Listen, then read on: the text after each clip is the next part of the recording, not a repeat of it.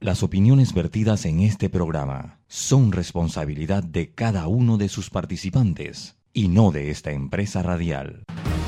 La información de un hecho se confirma con fuentes confiables y se contrasta con opiniones expertas. Investigar la verdad objetiva de un hecho necesita credibilidad y total libertad.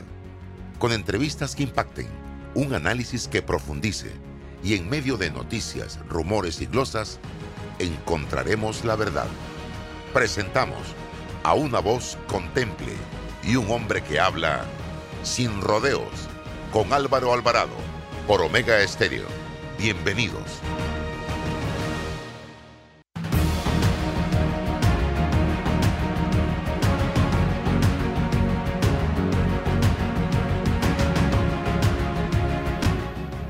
¿Qué tal mis amigos? Tengan todos muy buenos días. Bienvenidos a la señal de Omega Estéreo, total cobertura nacional. También a través de todas nuestras redes sociales, Twitter, Facebook, fanpage, Instagram. También estamos en TikTok y en YouTube para brindarles a ustedes información y comentarios, al igual que entrevistas de actualidad. César Relova con nosotros como todos los días y quiero, primero que todo, eh, advertir de una situación. Una vez recibí un consejo de un periodista de vieja data. Cuando te pasen estas cosas, hazlas públicas para que la gente lo sepa. Y yo acostumbro a hacerlo público, porque no me voy a quedar con eso. Nosotros si hay algo que no podemos permitir en este país, don César, es vivir sometidos al miedo, a las amenazas.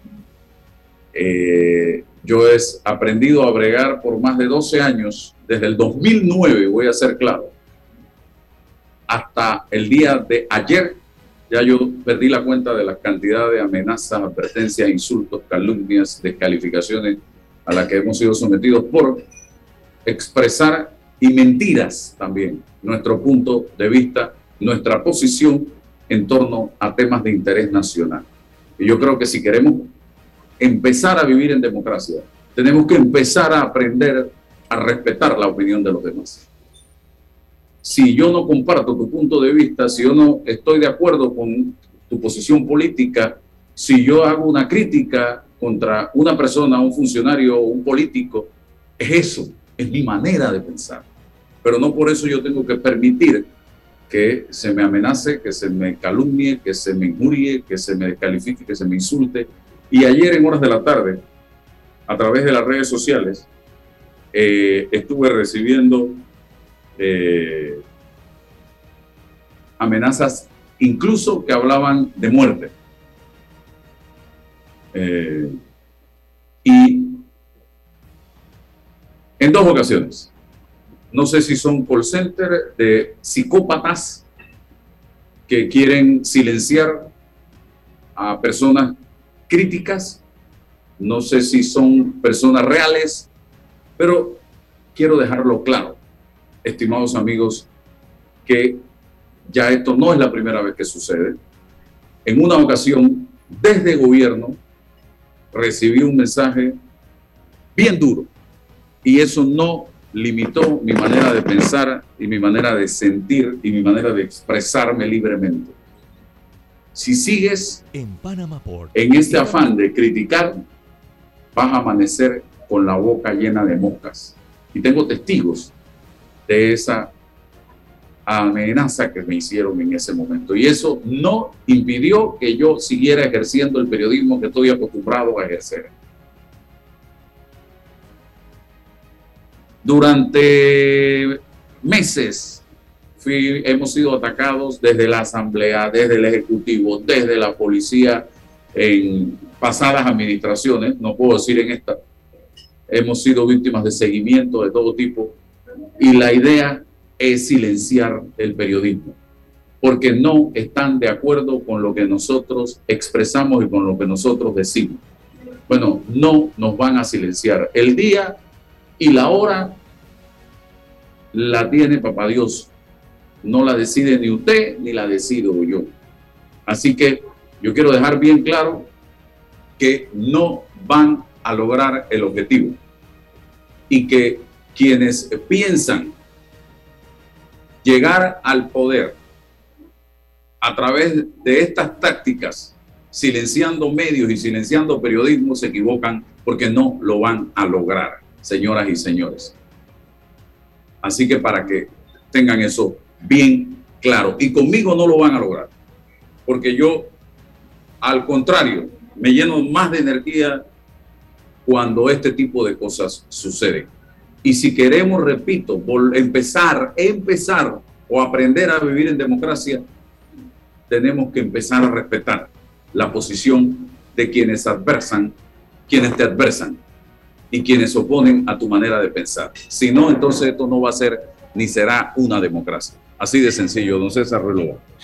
Buenos días, buenos días Álvaro, buenos días a todos los que nos escuchan en la mañana de hoy. Feliz inicio de, de semana. Bueno, lamentable que sigan ocurriendo este tipo de, de situaciones y circunstancias contigo o con cualquier periodista o persona que se interese por, la, por el país, por eh, reflexionar, por dar un aporte eh, en las cuestiones del país. Mira, las, alternativas son quizás dos, pues la, mayoría de la gente no se involucra, no le interesa eh, estar en estos debates reflexionar sobre los asuntos de la política y prefieren mejor interesarse y ocuparse por los temas de la familia, los temas profesionales, los temas importantes y ahí eh, se mantienen ahí y no corren ningún tipo de riesgo. Bueno, esto es parte de los riesgos colaterales que ocurren con esto cuando hay una mala política, cuando, cuando hay contaminación y, y se utilizan las redes sociales y las plataformas que, tecnológica que nos ha dado el siglo XXI para poder generar más espacios de opinión, para ser más demócratas, pero no, lo utilizamos, insisto, es para esa, para la intimidación, para la coerción, para contaminar un espacio de la política y de la vida ciudadana que, que debe ser, pienso yo, hombre, eh, como tú bien lo dices,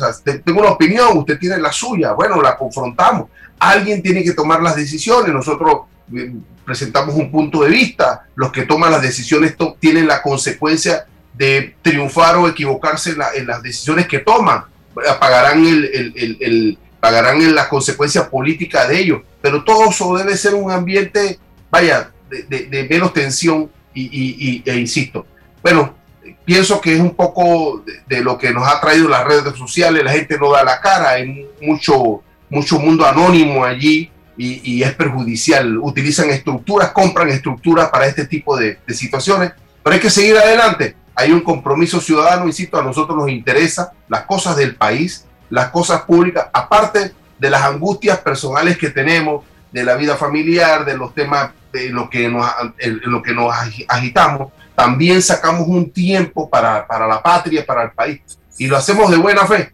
Por lo menos aquí no hay ninguna aspiración de, ocupar qué cosa, nada, sino es participar en el debate, promover el diálogo y hacerlo de la forma más, de la forma, insisto, más objetiva posible, entendiendo que hay una forma de mirar la vida, eh, eh, ahí tenemos, eh, tenemos posiciones, pero insisto, generamos debate y lo hacemos, insisto, con sentido de patria, don Álvaro. Así que adelante, esto, estos son señas que tratan de desviar la mirada, pero, pero hay un compromiso con el país. Bien, eh, hay varios temas. Tenemos incluso una entrevista con Abel Arcia, ex fiscal en Brooklyn, Nueva York, sobre un análisis que queremos hacer en el caso de los hijos del expresidente Ricardo Martinelli. Eso va a ser en breve. Pero eh, por acá rapidito, eh, amigos, el fin de semana temas sueltos. Escribía yo en redes sociales debido a que hemos visto cómo en el caso de el exalcalde Blandón le han estado sacando fotografías con personas vinculadas supuestamente a temas de eh, narcotráfico. El fin de semana vi otra con el señor Varela, con el que no me une ningún lazo de nada. Al contrario, si hubo un periodista en los cinco años del gobierno del señor Varela que lo enfrentó no personalmente, sino por la pésima administración de gobierno que hizo fue este servidor y ahí están las pruebas, nada más tienen que buscar en mis redes sociales. Eh, y cuando yo vi los Varela me di cuenta que efectivamente había un tema. La cantidad de veces que el señor obsesionado conmigo prácticamente pedía mi cabeza eh, dentro de la empresa donde yo trabajaba en ese momento, con gente vinculada a dicha empresa. Así de sencillo. Pero bueno, allá los que quieren mentalizarse de lo contrario. Pero, eh, eh, y yo decía, una foto, y usted que es abogado, señor Relova, no es prueba de nada. El hecho que yo me tome, yo a diario me tomo fotografías aquí con gente en el restaurante y no les pregunto ni el nombre. Gente que se me acerca y quiere tomarse una foto conmigo por X, Y o Z razón. Yo le digo, yo no soy ni Chayanne, ni Ricky Martin, ni el Chapulín Colorado, pero la gente lo quiere, pues y yo, yo accedo gentilmente y le agradezco a las personas ese gesto. Yo qué sé si dentro de las personas que se toman foto conmigo mañana queda uno preso por blanqueo de capitales o por, o, por venta de droga. Entonces van a decir Álvaro Alvarado está vinculado a eh, delito porque se tomó una foto, que aparece como una foto con una persona de esta. ¿Esto qué es? ¿Qué tipo de sociedad estamos creando en este momento de rumor, de especulación, de morbo, señoras y señores? Entonces, yo decía que a partir de la fecha, todo aquel que se quiera tomar una foto conmigo tiene que presentarme récord policivo, de cédula, acta de nacimiento y código QR para ver de quién se trata. Vamos a llegar a ese nivel.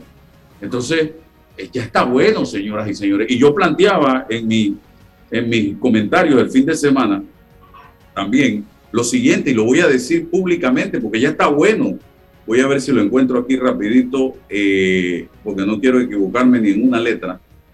Y yo decía lo siguiente, hemos quedado atrapados en una guerra entre dos expresidentes de la República que comenzó en la campaña electoral del 2009, antes que se unieran ambos en una nómina presidencial en la Embajada de los Estados Unidos. ¿O es que ustedes no se acuerdan de las cuñas que aparecían de, ustedes deben acordarse, los huesos viejos, el burro, donde uno atacaba al otro y el otro atacaba al uno antes de que se unieran. Y después nos vendieron a nosotros la idea de que eran los mejores amigos del mundo y salieron cortando caña allá en el ingenio en PC. ¿Ustedes no se acuerdan de eso? Y levantándose la mano. ¿Por qué? Por los intereses. Porque querían llegar al poder ambos. El país, decía yo el sábado, creo que fue en este tuit, enfrenta problemas más importantes que deben ser atendidos con urgencia. Desempleo, inseguridad, educación, justicia, corrupción, que parece que la corrupción a la gente no le importa en lo más mínimo. Y el daño que la corrupción le hace a todos estos puntos de, eh, o elementos que yo acabo de plantear.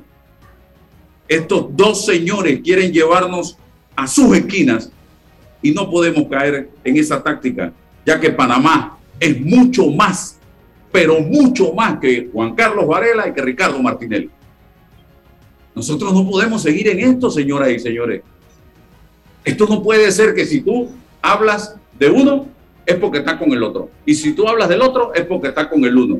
Este país no es ni de Juan Carlos Varela ni de Ricardo Martinelli. Este país es de todos nosotros los panameños. Y hemos quedado, repito, atrapados en esa guerra entre dos personas que primero nos dijeron que eran lo máximo en el 2009, sentados en la Embajada de los Estados Unidos. Y que ganaron las elecciones juntos, se levantaron las manos juntos, viajaban juntos, tomaban tragos juntos. Y sus intereses personales los llevaron a enfrentarse el uno con el otro y ahora quedemos nosotros arrastrados en esa guerra entre el uno y el otro. Por favor, hombre, ubiquemos a estos dos señores en el sitial donde tienen que estar ubicados, en la esquina donde tienen que estar, y nosotros sigamos adelante como país. Porque ni yo soy Varela, ni yo soy Martinelli, yo soy Panamá. Y usted tiene que pensar en Panamá. Usted tiene que pensar en sus hijos, en su familia, porque tanto Varela como Martinelli tienen el dinero suficiente para vivir cuatro o cinco vidas juntas con César Relova, sin trabajar. Por Dios, hombre, sus comentarios. Bueno, lo, que ocurre es que cuando uno mira todo esto eh, y, dice, hemos caído en, la gran trampa en la gran retórica de desviar la mirada hacia eso, ¿no? A pensar que es una guerra entre dos personas, entre dos colectivos políticos. Bueno, si es una guerra personal, ha involucrado a toda la política en esta guerra y se libran, fíjate, y ambas, ambos, ambos grupos se libran de decirle al país cuál es su visión y su plataforma y su proyecto para resolver los problemas y las contradicciones que tenemos en, nuestra sociedad. Mira que no escuchamos un discurso, no escuchamos una propuesta política para ver cómo es que estos, estas dos personas o estos colectivos nos van a resolver el problema. ¿Cómo vamos a resolver el problema de la deuda externa de más de 3 mil, 30 mil millones de dólares? ¿Cómo vamos a resolver el problema de, la, de la, falta de empleo, de, la promoción económica. ¿Cómo, es posible que vamos a caer en la trampa de pensar que vamos a descalificar un colectivo político, en este caso el panameñismo, porque su presidente actual, el señor Blando, se tomó una foto con una persona? ¿Y eso qué tiene que ver? O sea, es mellar, descalificar, pero sin, sin el debate político, si es un medio de comunicación o un cuasi medio de comunicación o lo que sea, y que esté regentado por lo que sea, pero estamos todos cayendo en la trampa de la fotografía, de, lo simbólico, y no escuchamos la propuesta. No sabemos, si, a mí me dicen que el, Partido Panameñismo no tiene un proyecto de país, no tiene un proyecto de nación, con lo, se lo se debate, pero no, no descalificando a su presidente y, y nada. Mira lo que ha pasado en la lotería. Nosotros aquí no hemos discutido la relación de la lotería con el partido Morirena y la connotación política y el hecho de que el partido de gobierno en alianza con Morirena no se han sentado para evaluar políticamente esa alianza.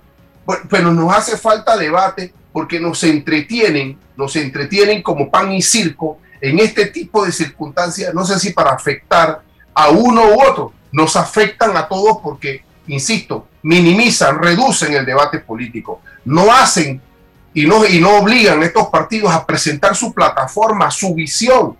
¿Cómo, cómo en todo caso el Partido Panameñista salió de unas primarias? Bueno, ¿cuál es el análisis de esto? ¿Qué, candidatos se, se, perfilan para el 24? ¿Qué oferta tienen? ¿Qué ideologías tienen? ¿De qué se trata todo esto? Bueno, eso no está aquí porque lo pasamos un día, una semana debatiendo el asunto de una fotografía, don Álvaro. Y eso es lo lastimoso eso es lo que se pierde al entrar en esta vorágine de cosas sin importancia, de entrar en la vida privada de quién, eso que le interesa a la política.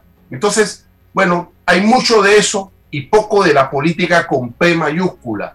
Estamos cayendo en una trampa, abanicando esa trampa y bueno, por eso que estamos así, llegando tarde siempre a las soluciones de los problemas nacionales. Bueno, hay gente dedicada a eso y creo que le va bien con ese tipo de narrativa y de retórica. Otro tema, César, que estuve viendo el fin de ayer, el tema del turismo. Veo que Panamá ha disminuido en comparación con el 2019 en el 74% el ingreso del turismo a Panamá, si lo comparamos 19 con 21. Pero es que tenemos que hacer un análisis Medellín es una ciudad donde ha crecido el turismo. República Dominicana, Cancún, que son áreas competencia de Panamá. Pero yo le pregunto al país, ¿qué hemos hecho nosotros para atraer turismo? ¿Qué cosas buenas hemos hecho para atraer turismo? Tenemos una ciudad vuelta leña, con una alcaldía vuelta más que leña, cenizas, donde no hay un alcalde que realmente esté trabajando por la ciudad capital de Panamá.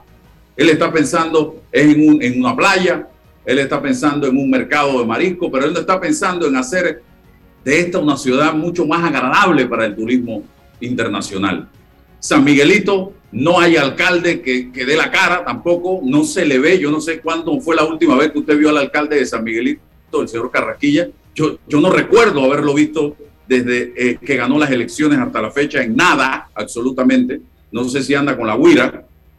Y, así nos vamos, nos vamos al, ministro de Turismo. Y yo decía y escribía ayer, para reactivar el turismo en Panamá, y yo no, yo, yo toco una uña del turismo eh, más que nada el turismo culinario a través de mi restaurante. Aquí llega mucha gente de Estados Unidos, de Sudamérica, de Centroamérica, y con los que tengo la oportunidad de conversar.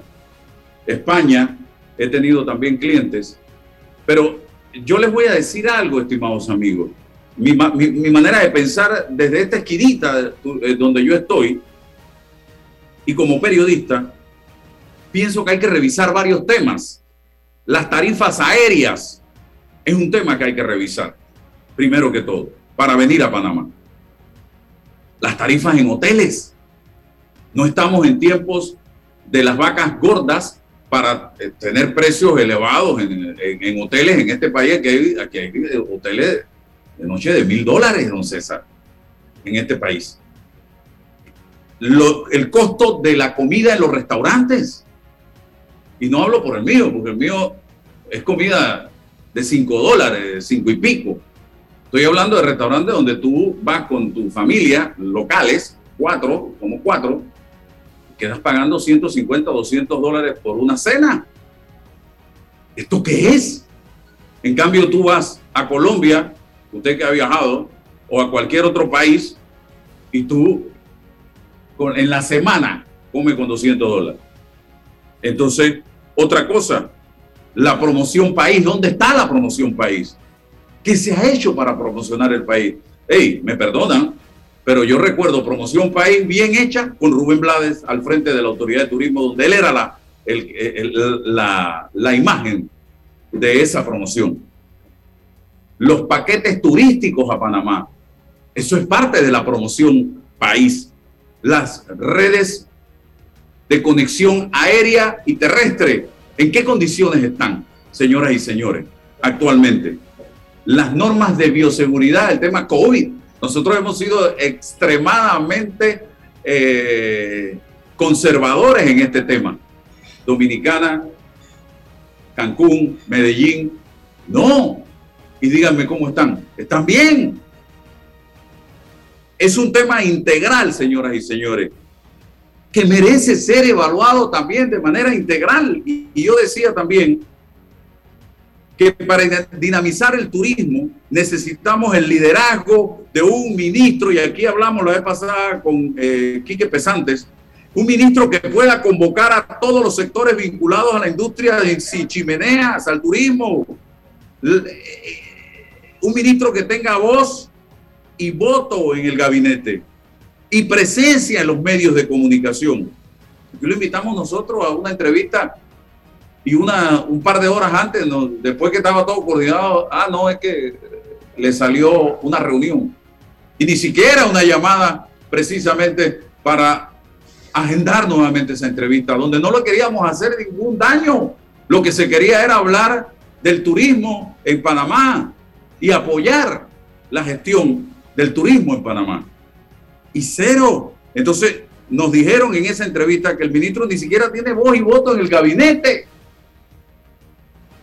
Entonces, yo creo, y lo dije claramente y lo reitero, que la figura que dirige el ATP no cumple con estos requisitos que yo estoy planteando en el día de hoy. Por lo tanto, hay que buscar de una u otra forma una figura que le meta alma, corazón y vida al sector turismo que nos deja tantos eh, dividendos al país. Hoy el turismo está en UCI, en cuidados intensivos. Hay que estabilizarlo para que empiece a lograr emparejar cifras del 2019, don César.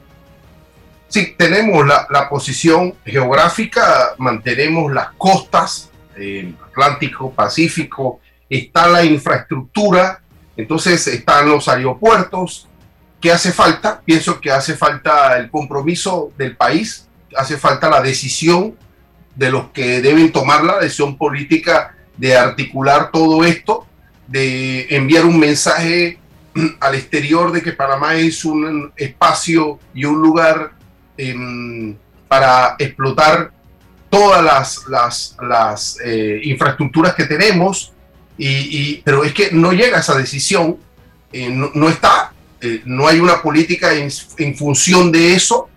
Has mencionado los lugares, porque es que esto no, no es por la pandemia, ¿no? Ves la, ves la Costa Maya, ves República Dominicana, ves Colombia en, algunos, en algunos lugares, ves el propio Miami. Entonces, es que hay una decisión, una decisión para ellos. Nosotros no hemos tomado la decisión, porque se tiene que articular todo lo que tú dices. el, turismo llega aquí, ¿qué quiere? Quiere playa, ¿cómo lo vas a mover? Pero si lo estás moviendo, entonces te cierra la Interamericana y estos turistas se tienen que devolver y no hay ningún tipo de... O sea, comprende. Entonces la, gente quiere bono, quiere subsidio, quiere todo y no se habilita para este tipo de negocios y oportunidades que puede ofrecer el turismo. Mm, habilitamos el aeropuerto de Ribato. Bueno, ¿cómo, cómo optimizamos para que esto sea y llegue al resto del país? los, los, operadores de turismo, bueno, todos, tenemos gente que sabe este tema, Álvaro, pero requerimos la decisión política de articular el país en función del turismo. Costa Rica que está al lado, que, que no tiene ni más ni menos que nosotros nos da lecciones. Por supuesto, pero es un compromiso del país eh, eh, que tiene que ver, sí, con la coyuntura de la, de la pandemia, pero la coyuntura de la pandemia sigue siendo una coyuntura. Nosotros tenemos que apostar hacia allá, porque, insisto, tenemos la infraestructura, tenemos la posición, tenemos los mares, tenemos las islas, tenemos todo, tenemos la gente que conoce de esto, pero bueno, falta el compromiso.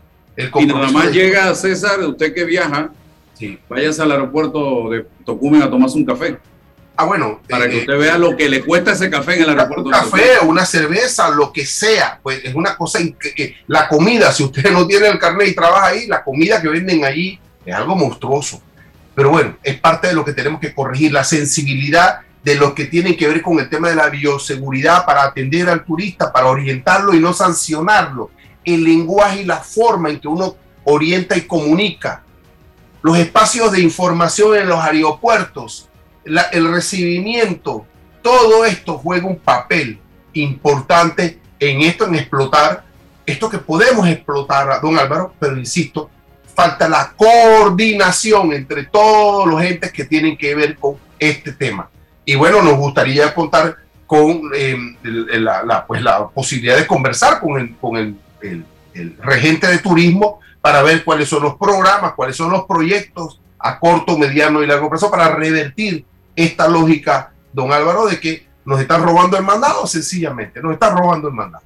Así es. Eh, eh, vamos a hacer una pausa publicitaria para ponernos al día, de tal forma que eh, si el licenciado Arcia se conecta, ya hemos evacuado el cambio comercial. Adelante, don Roberto, con el cambio.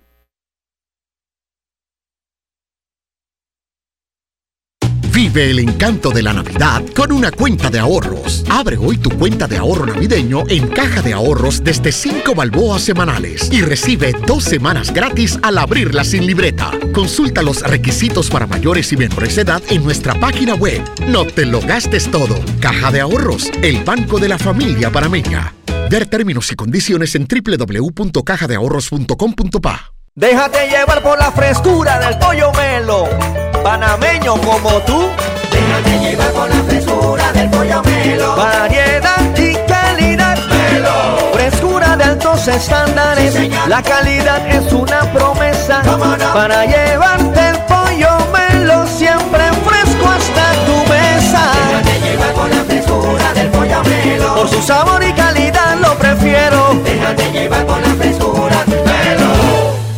En Panama Ports Estamos orgullosos de nuestro equipo de trabajo, comprometido con todos los panameños, trabajando 24/7 los 365 días del año. Panama Ports, 25 años unidos a Panamá. Hola, ¿has paseado en el metro? Es bien bonito pero es importante dejar salir antes de entrar al tren, circular siempre por la derecha, no botar ni un solo papel, no consumir alimentos y bebidas en la estación. ¿Sabías que... Cobre Panamá emplea una técnica de procesamiento de cobre más amigable con el ambiente, que no usa cianuro ni otros químicos pesados. El concentrado de cobre se obtiene de un proceso físico llamado flotación, en el que se pulveriza la piedra y se hacen burbujas en las que el concentrado de cobre flota. No existen tinas de lixiviación, es un proceso físico de gravimetría y no se usa cianuro. Cobre Panamá, estamos transformando vidas. Bueno, me voy a comer con una estrella. Mmm. Espérate, ¿y tu esposa sabe? Claro, ella sabe que la estrella del sabor es American Star. Y por eso en la casa comemos delicioso. American Star, el tasajo, jamón, chorizos y embutidos más suaves, económicos y con el sabor que le gusta a todos. ¡Oh! ¿Me invitas a conocer esa estrella? Busca la estrella roja y azul American Star, la estrella de tu cocina. Vive el encanto de la Navidad con una cuenta de ahorros. Abre hoy tu cuenta de ahorro navideño en Caja de Ahorros desde 5 balboas semanales y recibe dos semanas gratis al abrirla sin libreta. Consulta los requisitos para mayores y menores de edad en nuestra página web. No te lo gastes todo. Caja de Ahorros, el banco de la familia panameña. Ver términos y condiciones en www.cajadeahorros.com.pa. La información tiene diversas fuentes y opiniones. Aquí las encuentra. Está escuchando Sin Rodeos con Álvaro Alvarado. Estamos de vuelta, señores. Les comparto un comunicado que nos envió el Departamento de Justicia de Estados Unidos traducido. Intermediario panameño se declara culpable en relación a trama internacional de soborno y blanqueo de capitales. Luis Enrique Martinelli Linares, de 39 años, ciudadano panameño e italiano, se declaró culpable en el distrito este de Nueva York ante el juez del distrito estadounidense Raymond Derrer por el blanqueo de 28 millones de dólares en relación al esquema de soborno masivo y lavado de dinero en el que participó Odebrecht, conglomerado mundial de construcción con sede en Brasil. Según documento publicado, el esquema involucró, escuche bien, estimado amigo, esto no lo está diciendo Álvaro Alvarado ni César Ruilova, esto lo dice el Departamento de Justicia de los Estados Unidos. Escuche bien, analice lo que está usted escuchando en esto. Esto no es invento de nadie. Esto es información veraz. Según el documento, el esquema involucró el pago de más de 700 millones de dólares en sobornos a funcionarios de gobierno, empleados públicos, partidos políticos y otros en Panamá y otros países alrededor del mundo para obtener y retener negocios para la compañía.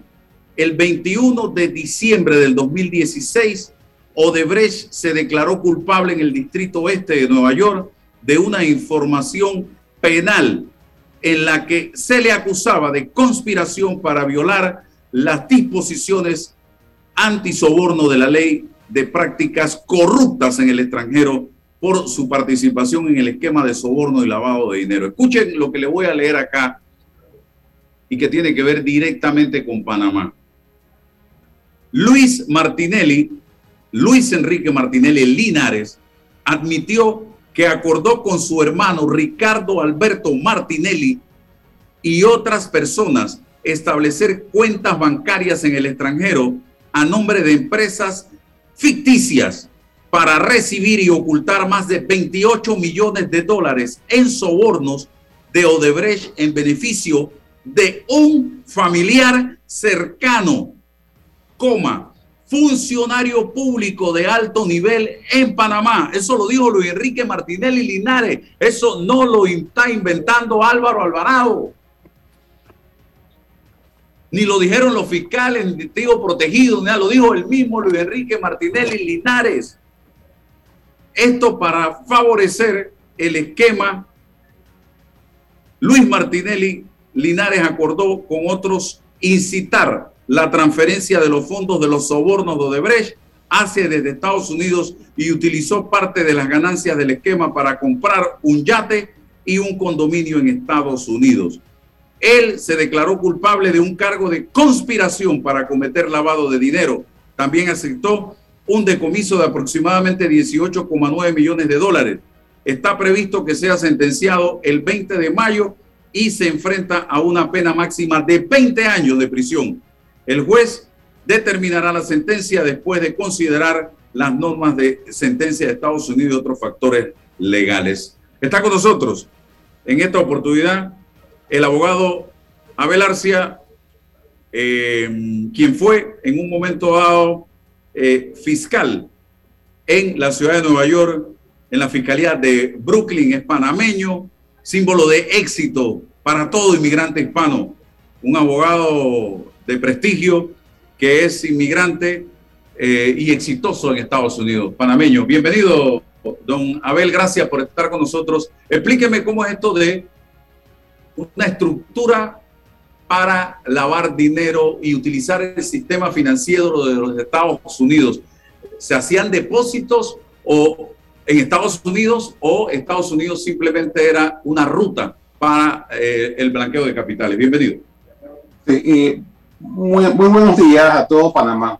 sí, eh, mira, aclaro. Desgraciadamente, para todos los oficiales de gobierno que traicionaron, que cometieron traición en contra de la República de Panamá y en otros países. Lo que ocurre cuando hay una conspiración, que es un acuerdo entre varias personas, es que cuando cae uno, comienzan a hablar y comienzan a dar las pruebas y de ahí se enredan los demás. Para desgracia de los que traicionaron al pueblo panameño, de los que traicionaron a la patria en Panamá, así como los que traicionaron en otros países, la cabeza del pulpo o de Brecht cayó. Cayó porque el gobierno de Estados Unidos halló que el comportamiento que había hecho de Brecht había violado las leyes norteamericanas porque le había sacado ventaja a compañías norteamericanas utilizando algo ilegal, que es el pago para que se vendieran y traicionaran a sus países, los políticos, la gente, los funcionarios en Panamá y en otros países. Estados Unidos agarra a Odebrecht por el pescuezo, los lleva a Nueva York.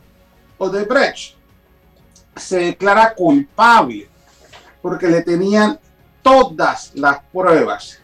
Cuando Odebrecht se declara culpable, una de las cosas que le pidió el gobierno de Estados Unidos, no que le pidió, le exigió, le exigió fue que entregara todas, pero todas, las pruebas de cada pago.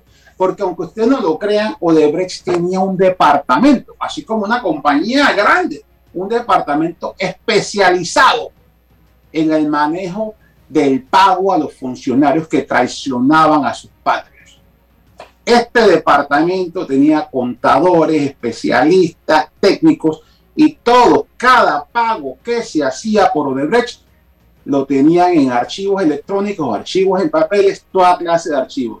El pago a este funcionario vendido, traicionero de su patria, tanto dinero. El pago a este otro oficial traicionero de su patria, vende patria, tanto dinero. El pago a tal vende patria en tal parte, tanto dinero. Y todos estos pagos todos, todas las pruebas las entregó Odebrecht en Nueva York, como parte del acuerdo que, hizo Odebrecht para salirse. Odebrecht quedó pagando una multa tremenda y este, estas multas y, y, el acuerdo que aceptó el juez para, para que Odebrecht, cuando se declaró culpable, pudiera ya seguir adelante y se cambió el nombre de la compañía todo esto lo entregó de Brecht. Entonces, ¿qué ocurre? Estados Unidos se tardó bastante tiempo poniendo todos los pedacitos de rompe, rompecabezas en orden. Este esquema involucró, como usted bien lo dijo, Álvaro, el pago de 28 millones de dólares solamente a un funcionario. Ese no es el dinero que pagaron en Panamá para la, gente que traicionó a la patria, que cometió traición en contra de Panamá. No. A uno. 28 millones. Y entonces, ¿qué ocurre? ¿Por qué? Lo que tú preguntabas, ¿por qué entonces Estados Unidos? Lo que ocurre, Álvaro y César, es lo siguiente. Cuando se hacen transferencias electrónicas, muchas veces el banco uno al banco dos, donde vas a pagar, no tienen cuenta uno con el otro. Recurren sin tú saberlo a un banco intermediario. Muchas veces ese banco intermediario está ubicado en Nueva York. Pero yo no tengo cuenta en Nueva York, yo hice transacciones en Nueva York. Es más, no quise hacer ninguna transacción en Estados Unidos. Mala suerte. Así es el sistema bancario.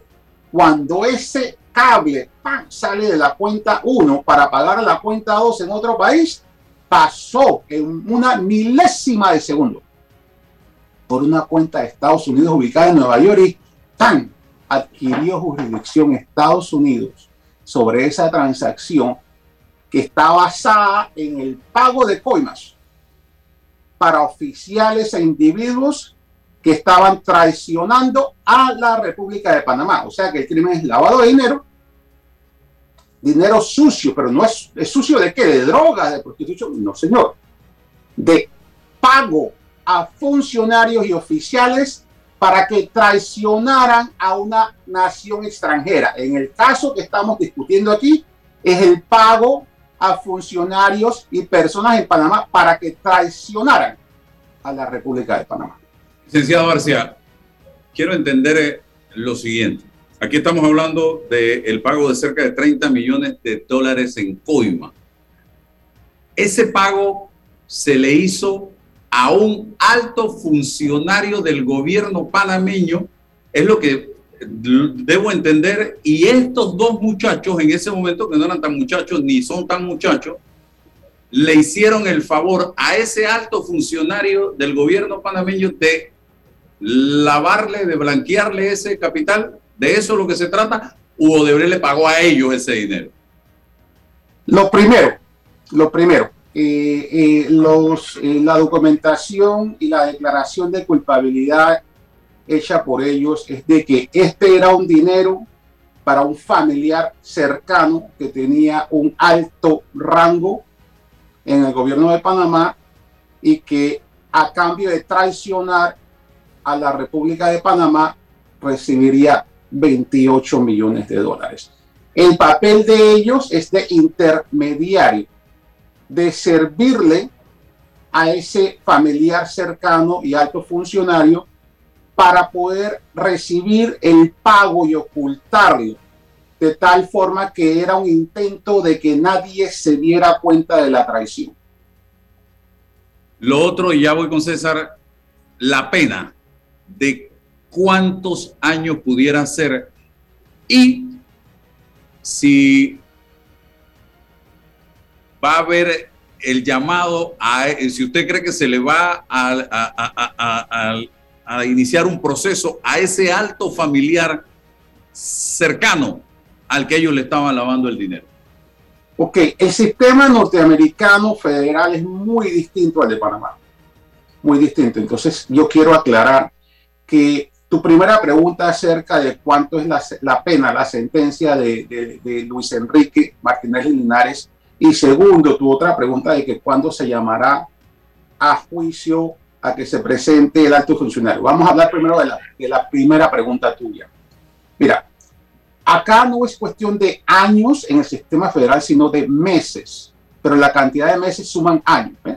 Entonces, en el, eh, ya que Luis Enrique se declaró culpable con acuerdo con la fiscalía del cargo más alto, el más alto, que era la conspiración para lavar dineros en, conjunto con su hermano, un alto funcionario del gobierno panameño familiar de él y de otros, con el objetivo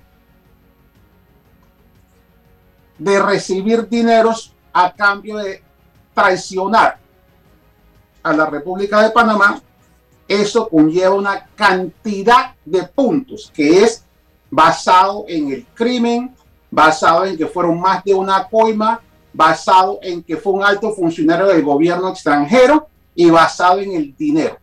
Basado en todo eso, te da una cantidad de puntos. Entonces tú buscas en la tabla, así como buscas la tabla en la clasificación de Panamá, en la CONCACAF, miras los puntos, igual, haces lo mismo, miras esa cantidad de puntos y miras, se te asigna un rango de aquí a aquí. Es un rango. El rango que él aceptó, porque no tenía otra alternativa, quiero aclarar que es que no es que él le da muchas alternativas, el rango es de 108 meses mínimo a 135 meses máximo. Si hacemos la matemática es entre 9 años y 11 años, 3 meses. Ese es el rango. Sin embargo, el juez no está obligado a sentenciarlo dentro de ese rango. El juez puede irse por debajo, puede irse dentro de ese rango o puede irse por arriba. Generalmente, los jueces en la Corte Federal esta se van por el rango. O sea que si no hay ningún otro cambio, sería entre 108 a 135. Aclaro algo. Él, sus abogados, digo Luis Enrique, sus abogados y la fiscalía en conjunto presentaron un documento que yo, aunque estaba sentado en la corte, escuchaba y tomaba notas de lo que algunas cosas que el documento contenía. Pero ni el juez lo leyó realmente, ni yo lo pude ver porque la distancia entre donde uno se sienta y está el juez es bastante grande. Sin embargo, el juez sí aclaró, los fiscales acordaron, Luis Enrique contestaba que el documento aceptaba que él rechaza a su derecho de apelar porque no le gusta la sentencia, si considera que la sentencia es muy dura, siempre y cuando la sentencia no superara 150 meses. O sea que si él recibe 149, 150, 135, 110, 120, él no va a apelar, no, no puede apelar, tiene que aceptar. Con respecto a tu otra pregunta, distinto a Panamá, acá no son tan convenientes para los acusados como es en Panamá, que los llaman a juicio. Acá no se hace eso. Acá, cuando existe una acusación, mira, y otra aclaración, acá no necesitas que haya una víctima que haga la acusación. Acá cuando el gobierno se entera de que algo ha ocurrido, alguna anomalía en contra de las leyes, el gobierno tiene la obligación de actuar y actúa. O sea que cuando Odebrecht entregó todas esas, el gobierno americano se puso página por página y acuérdate que eran miles y miles y miles de documentación a poner un equipo a revisar para buscar quienes han violado leyes en contra de los Estados Unidos basadas en traición a sus patrias. Y poco a poco fueron haciendo presentaciones. Las presentaciones son ante un gran jurado donde hay unas personas sentadas, entra un fiscal secretamente y les dice, voy a presentar el caso en contra de fulanito de tal y fulanote de tal. Estos señores presentan a un oficial de la, del FBI, de alguna agencia federal, que entra, juramenta, se identifica y le explican, le explica al gran jurado qué investigó, qué conclusiones sacó y pone algunas pruebas, no muchas, básicas. Y el fiscal le dice al gran jurado que está sentado ahí, que si en la opinión de ellos existe motivo para acusar a esas personas, al fulanito y al fulanote. Casi siempre el gran jurado dice, sí, basado en que estoy escuchando, sí. Veo que hay motivos para acusarlos, no de que son culpables, para acusarlos. Entonces la persona encargada de ese, grupo firma el papel diciendo, aquí hay motivo para acusarlos.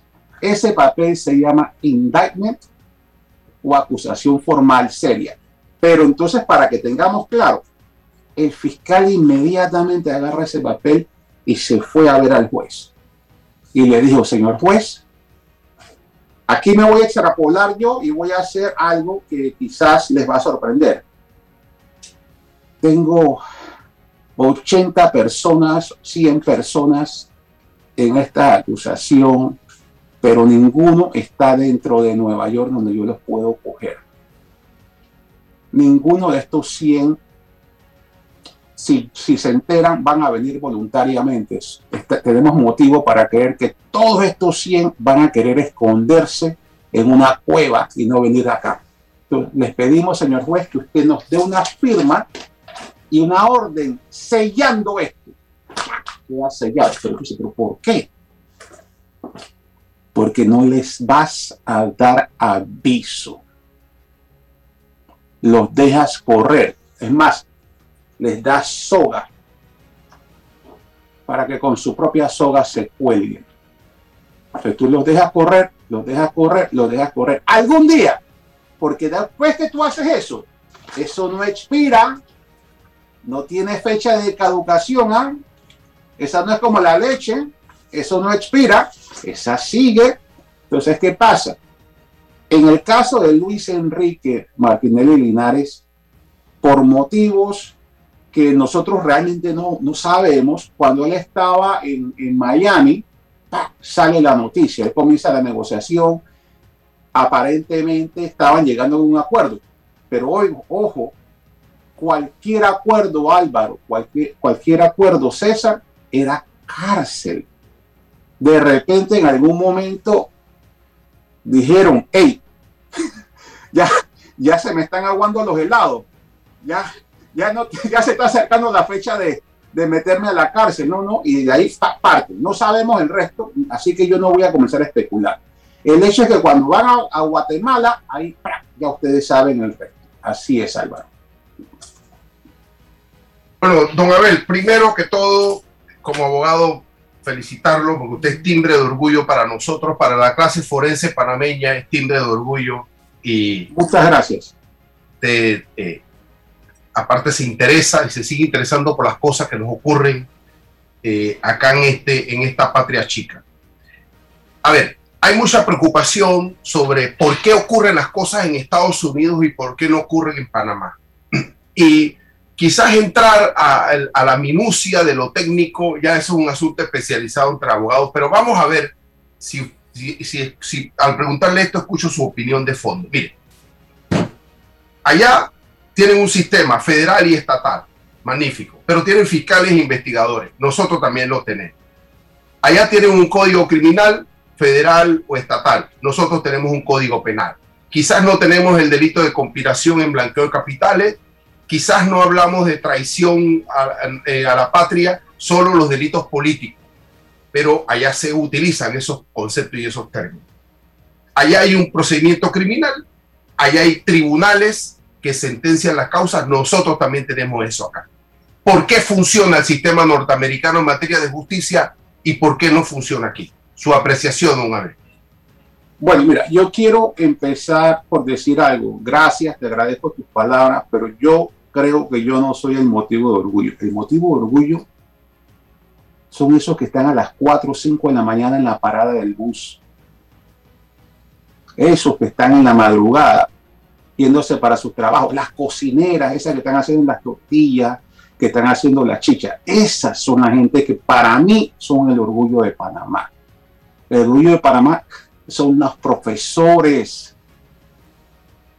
las madres de familia abandonadas que están luchando con sus hijos solos. Ese es el orgullo de Panamá. Nosotros, disculpa, no, nadie, pero yo, yo no soy orgullo de Panamá. Ellos son el orgullo de Panamá. ¿Por qué? ellos se preguntan, esa gente que está en el bus, que está cogiendo, que, está que están en la parada, la gente que está metida en el tren, se preguntan, oye, ¿por qué el gobierno o los gobiernos panameños no se han interesado en esto? Decirte que yo te puedo decir con una respuesta exacta por qué no sería falso. Ahora, si tú miras, esto ocurrió entre el 2009 y el 2014 han pasado años y han pasado no solamente el gobierno en el cual la acusación dice que participaron los dos hermanos Martinelli Linares con, con un familiar cercano, sino que han pasado años y han pasado otras administraciones, otros gobiernos. Recuerda que para hacer estos procesos en Panamá, siendo un país pequeño, se requiere la participación de muchos distintos engranajes de los gobiernos que han pasado de Panamá. Pero sospecho que podría ser difícil debido a los intereses y las presiones de diferentes personas que han estado en distintos puestos, ya sea, ya sea en la administración, en el ejecutivo. Hemos visto casos en los periódicos, en los medios de comunicación de la asamblea, hemos visto casos hasta del órgano judicial. Eh, desafortunadamente, yo creo que, a mi juicio quizás le hemos dado mucha importancia y hemos estado agrandando a gente solo porque son empresarios, solo porque tienen cadenas de, empresas, porque tienen tierras donde cultivan y producen algún producto. No, a ver, le, hago una repregunta. ¿Está la, justicia norteamericana politizada? No, no. Eh, es más, te, puedo, te puedo garantizar que eh, el Departamento de Estado de Relaciones Exteriores de Estados Unidos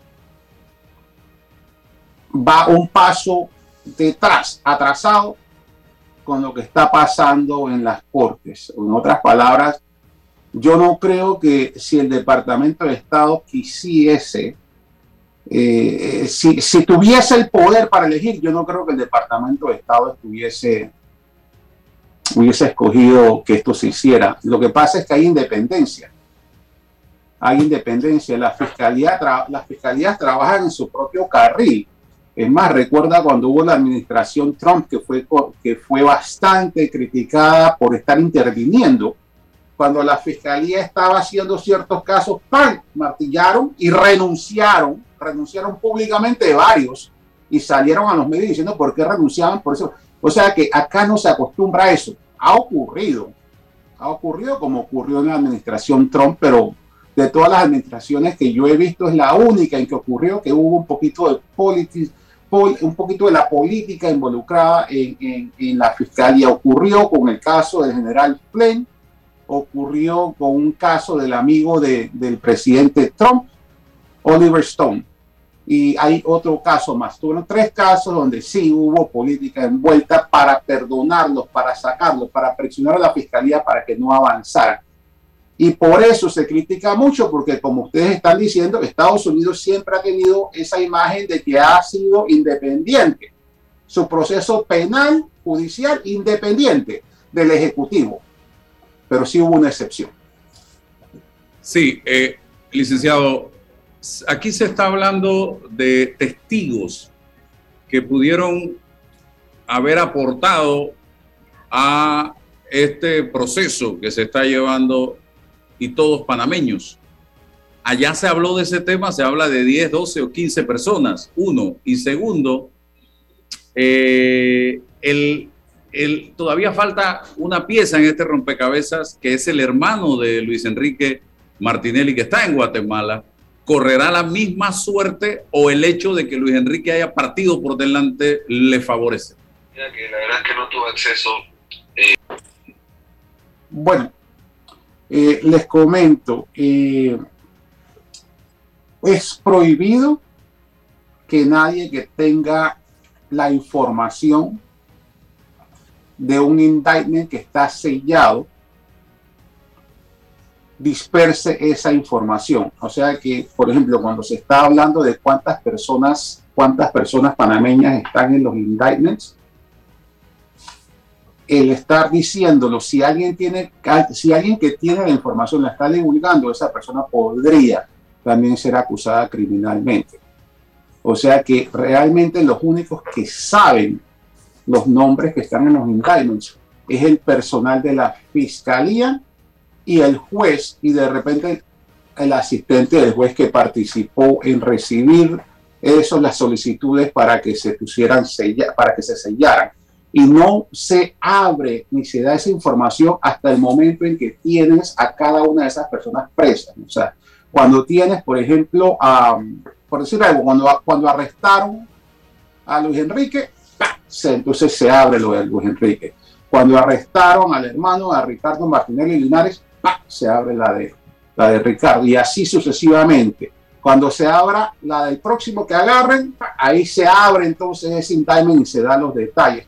Con respecto a los testigos que tú me preguntas, Álvaro, y César está interesado también, esa información es privada. En otras palabras, ellos no te dan, ellos te, te sacan información, pero no te dan ninguna. Tú eres el acusado, tienes dos opciones, aclaro. Si tú decides irte a juicio, entonces ahí antes del juicio, llegando a la víspera del juicio, poco a poco te comienzan a dar la información. Pero ojo, el acusado que, se, que hace eso pierde la oportunidad de descontarse unos puntos aceptando su responsabilidad. Y peor, si ese acusado se sienta en la silla como, como han visto en la película, levanta la mano derecha y jura y comienza a decir, no, yo no participé en esto, no, yo no hice tal cosa, y o sea, a inventar y a mentir. Cuando el caso se acaba y las posibilidades de ser hallado culpable en la Corte Federal es bien alta cuando esta persona es hallada culpable del crimen que se le acusa y de, o de los crímenes, podrían emplazarlo con una nueva acusación independiente. Pero ¿cuál acusación?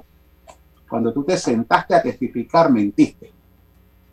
Ese es otro crimen más, perjuria. Y viene una condena adicional por esa, por encima de las condenas de los otros crímenes. O sea que, vuelvo y te digo, si todos los que dieron información y han dado información, eso fue puerta cerrada y eso no lo van a sacar a la luz pública a menos que ocurra un juicio. El acusado que se vaya a juicio, quizás ese acusado se va a enterar dos días, tres días, cuatro días antes de que el juicio, cuando le entregan los papeles a, a su abogado de todas las pruebas que hay, inclusive los testigos y lo demás. Pero ojo, no olviden que Odebrecht entregó todo.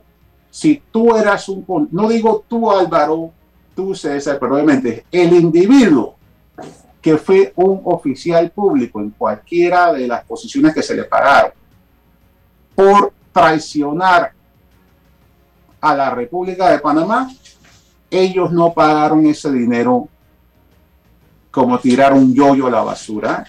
Ellos pagaron ese dinero con mucho detalle. Ellos, tienen, ellos tenían sus archivos, tenían sus expedientes, las pruebas, cuánto dinero, tenían las notas de cómo fueron las conversaciones, los acuerdos a cambio de qué. Todo eso Odebrecht se lo entregó al gobierno de Estados Unidos. Todo, todo. O sea que el gobierno de Estados Unidos cuando parte, ya lo tiene todo. Los testigos, un ejemplo, un acusado de, los que estamos viendo, podría de repente añadir que también participó otro y otro y otro. Porque el gobierno sabe quién era el oficial que era familiar que estaba recibiendo los 28 millones a cambio de la traición. El gobierno sabe quién era. No es necesario que lo digan. ¿Por qué lo van a decir si no está en la silla? Cuando lo tienen en la silla, ahí lo hacen. Pero de repente alguno de los muchachos dice, bueno, aparte de mi familia, aquí se salpicó a Periquito no sé quién y a tal y tal se le salpicó también, a fulanito de no sé cuánto se le tuvo que dar aquí 300 mil o 500 mil a tal en la misma transacción. Ah, y también podría ser. Cuando yo formé estas corporaciones y formé estas vainas para pagarme, para pagarle a mi familiar, me ayudaron Simba y Claudio. Estos dos me ayudaron y sabían también la que había. Y de repente eso sí es una novedad que el gobierno no estaba al tanto, que tuvieron dos secretarios que los ayudaron a hacer las cosas. Y de esta gente también algún día... La suerte que correría el hermano, que le preguntó. Bueno, eh, creemos que Luis Enrique se le adelantó y consiguió el mejor arreglo posible que había bajo las circunstancias, basado en las acusaciones que había en su contra. En la misma acusación número 65 del año 21, en la misma acusación están listados Luis Enrique y Ricardo, en la misma. Los dos fueron acusados de la acusación número uno, que es la más grande, la peor, la conspiración para lavar dinero pagados por coimas en contra de la traición en contra de la República de Panamá. Esa es la peor de todas.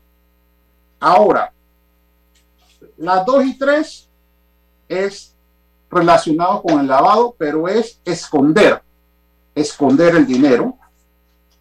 Aquí tenemos que en esas dos están también Ricardo y Luis Enrique, los dos.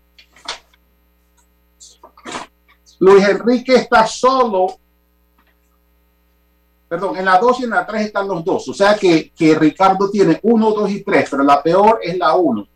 Y si Ricardo se declara culpable de la 1, lo más probable es que va a estar en el mismo rango que el hermano. Pero a diferencia de Luis Enrique, es posible que Luis Enrique podría a lo mejor recibir un crédito por ayudar, por cooperar. Para Ricardo, Ricardo ha perdido por llegar de segundo, ha perdido la oportunidad de ganarse esos puntos si hubiese hecho la misma cooperación que ha hecho hasta el momento Luis Enrique, porque la cooperación de Luis Enrique ya está hecha, ya no la necesitan, que la haga Ricardo. O sea que Luis Enrique al llegar primero le sacó un poco de ventaja a Ricardo. No sabemos, nadie sabe lo que sabe Ricardo Martinelli Linares. Si, si Ricardo Martinelli Linares puede alumbrarle algo que el gobierno desconoce, que el gobierno considere que es valioso, entonces Luis Enrique, perdón, entonces Ricardo Martinelli Linares también a lo mejor podría ganarse unos cuantos puntos extras. Ya para cerrar, el tiempo es nuestro principal enemigo. Eh, nos encantaría conversar más con usted por su experiencia, su conocimiento. Uno, eh, la cárcel donde estarán ellos es la cárcel de Brooklyn y cuáles son las condiciones de esa cárcel, eh, si estarán como presos normales. Segundo, el tema de si Panamá recibiría algún porcentaje de ese dinero, ya que la transacción se hizo en base a obras de este país, a proyectos específicos de este país, y la coima se cobró por eso. Y adicional a quitarle visas a algunos de los implicados, eh, si pudieran tomarse algunas otras medidas por parte del gobierno de los Estados Unidos. Álvaro, solo para que quede, nada más que don Abel en una próxima nos las conteste, si eh, el manejo de una posible extradición solicitada por Panamá de, Luis Enrique y, su hermano, ¿qué ocurre con si son condenados, están cumpliendo eh, eh, penas allá y recibe eh, el gobierno de Estados Unidos una, una solicitud de extradición de, estos panameños?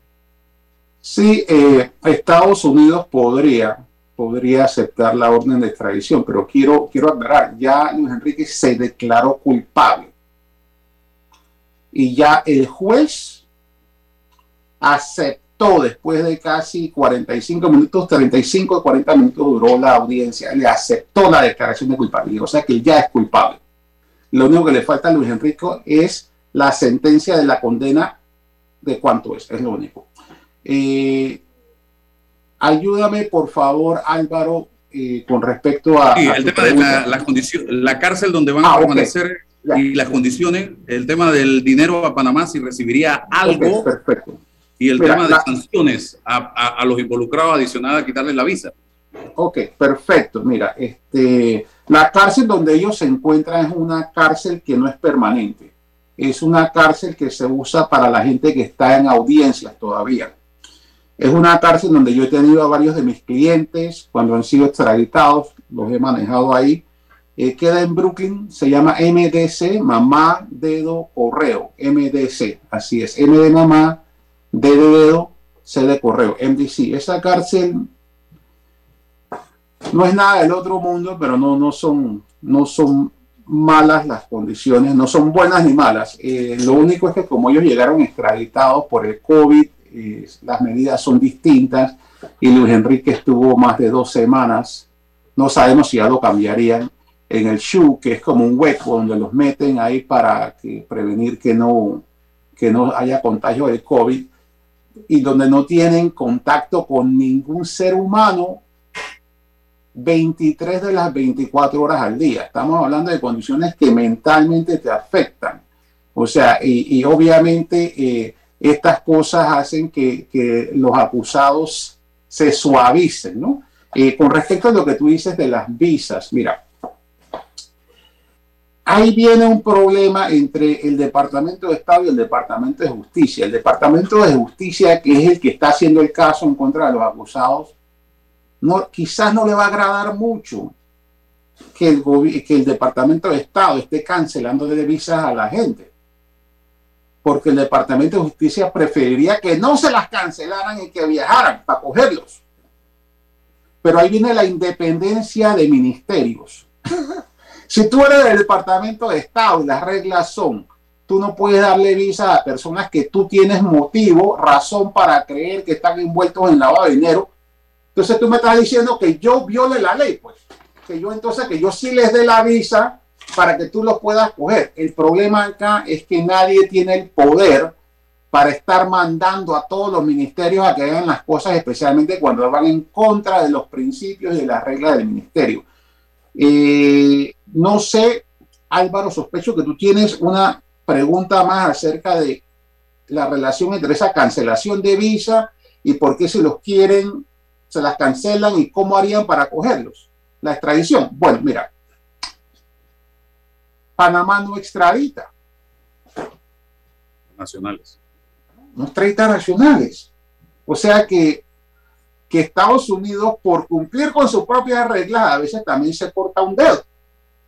Porque Estados Unidos quisiera poderlos tener y coger, porque ese es el objetivo, todos poderlos coger, del gobierno, claro.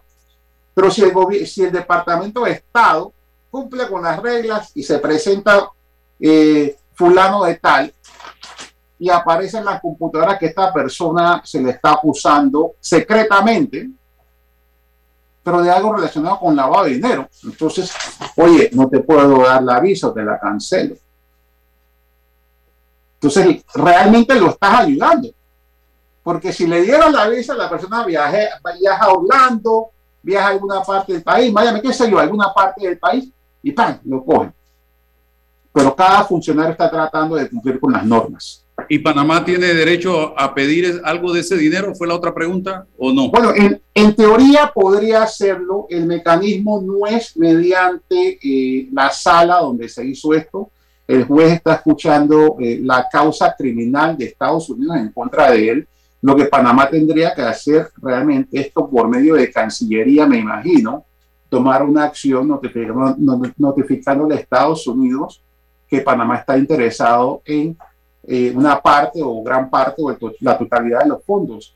Pero eh, ya eso sería una causa civil entre dos países que creo cómo que ¿Cómo va eh, Luis Enrique a devolver 18 o a darle 18 millones de dólares a Estados Unidos si los dineros no están en Estados Unidos? Y puede que estén en Suiza o en otro país, ¿cómo va a ser esa transferencia y si pueden tener acceso a ese dinero?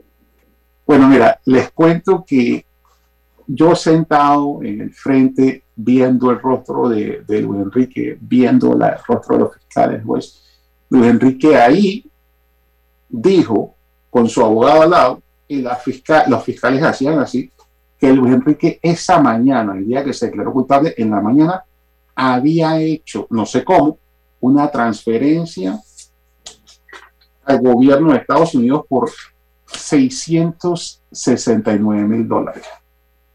También dijo que en esos momentos él estaba haciendo lo que había que hacer para tratar de lograr que a los, a los fondos del Tesoro de Estados Unidos entraran otros 18 millones.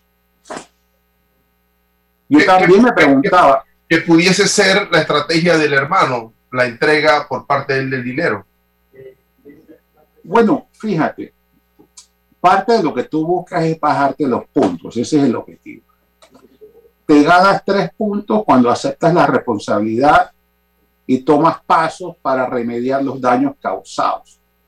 Y los pasos que él puede tomar acá son para remediar daños hechos a Estados Unidos. ¿Cómo se remediaría los daños de traición a la patria? Y cada uno tendría una sentencia diferente. ¿Al otro le pedirán también otros millones? Y bueno, no es tanto que a él le pidieron a Luis Enrique millones o que le pedirán millones, sino que es un crimen financiero, ¿no? Un crimen con varios documentos, varios elementos. Está el, el, elemento de, de, conspiración de coimas, está el elemento de la traición a la República de Panamá y está el elemento financiero. Eh, la, de esos tres elementos, no creo que tú puedes hacer que una campana que ya sonó, ya no suene, que es la traición, la traición ya fue hecha. No creo que tú tienes una forma de, volver a meter al gato en la bolsa cuando ya se salió, que es el pago de coimas, ya se hizo, no lo puedes cambiar. De las tres factores, el único que tú puedes remediar es, tengo un dinero mal habido. Entonces, la única cosa que él está haciendo es de los tres factores que él reconoce de las tractadas que hizo, el único que puede remediar es, mira, de los tres factores, este que te lo voy a poner de vuelta. Pero eh, vamos a ver qué pasa con... Con Ricardo. Con Ricardo, fíjate, yo aquí tengo un papel que se llama, no creo que lo puedan leer, se llama Bill of Particulars, que es como un detalle, y en ese detalle eh, mencionan lo que es forfeiture. Forfeiture es como cuando te apoderas de dinero, eh, de, de, dinero, ¿no? Entonces aquí, para que sepan la cantidad exacta, fue 600 97.458 dólares con 75 centavos. En dinero, en, dólares, ¿no? Eh, ¿no? No dice exactamente dónde estaba el dinero. Y hay otra. Y hay otro aquí que parece que tiene un dinero amarrado en alguna parte, exactamente un millón no dice dónde. Está firmado 29 de octubre del 2021 por eh, el fiscal, una fiscal que se llama Tanisha Payne. O sea que aparentemente esos 669 mil dólares estaban como quien dice congelados en alguna cuenta y hay un millón congelado en otra cuenta. O sea, hay, hay dinerito, hay dinerito flotando por ahí. Oiga, licenciado, un placer enorme tener eh, el privilegio de conversar con usted en la mañana de hoy. Espero no, que no perdamos la comunicación, ya que se va a necesitar mucha docencia de gente conocedora y no improvisada en estos temas. Así que un abrazo en nombre de mis oyentes.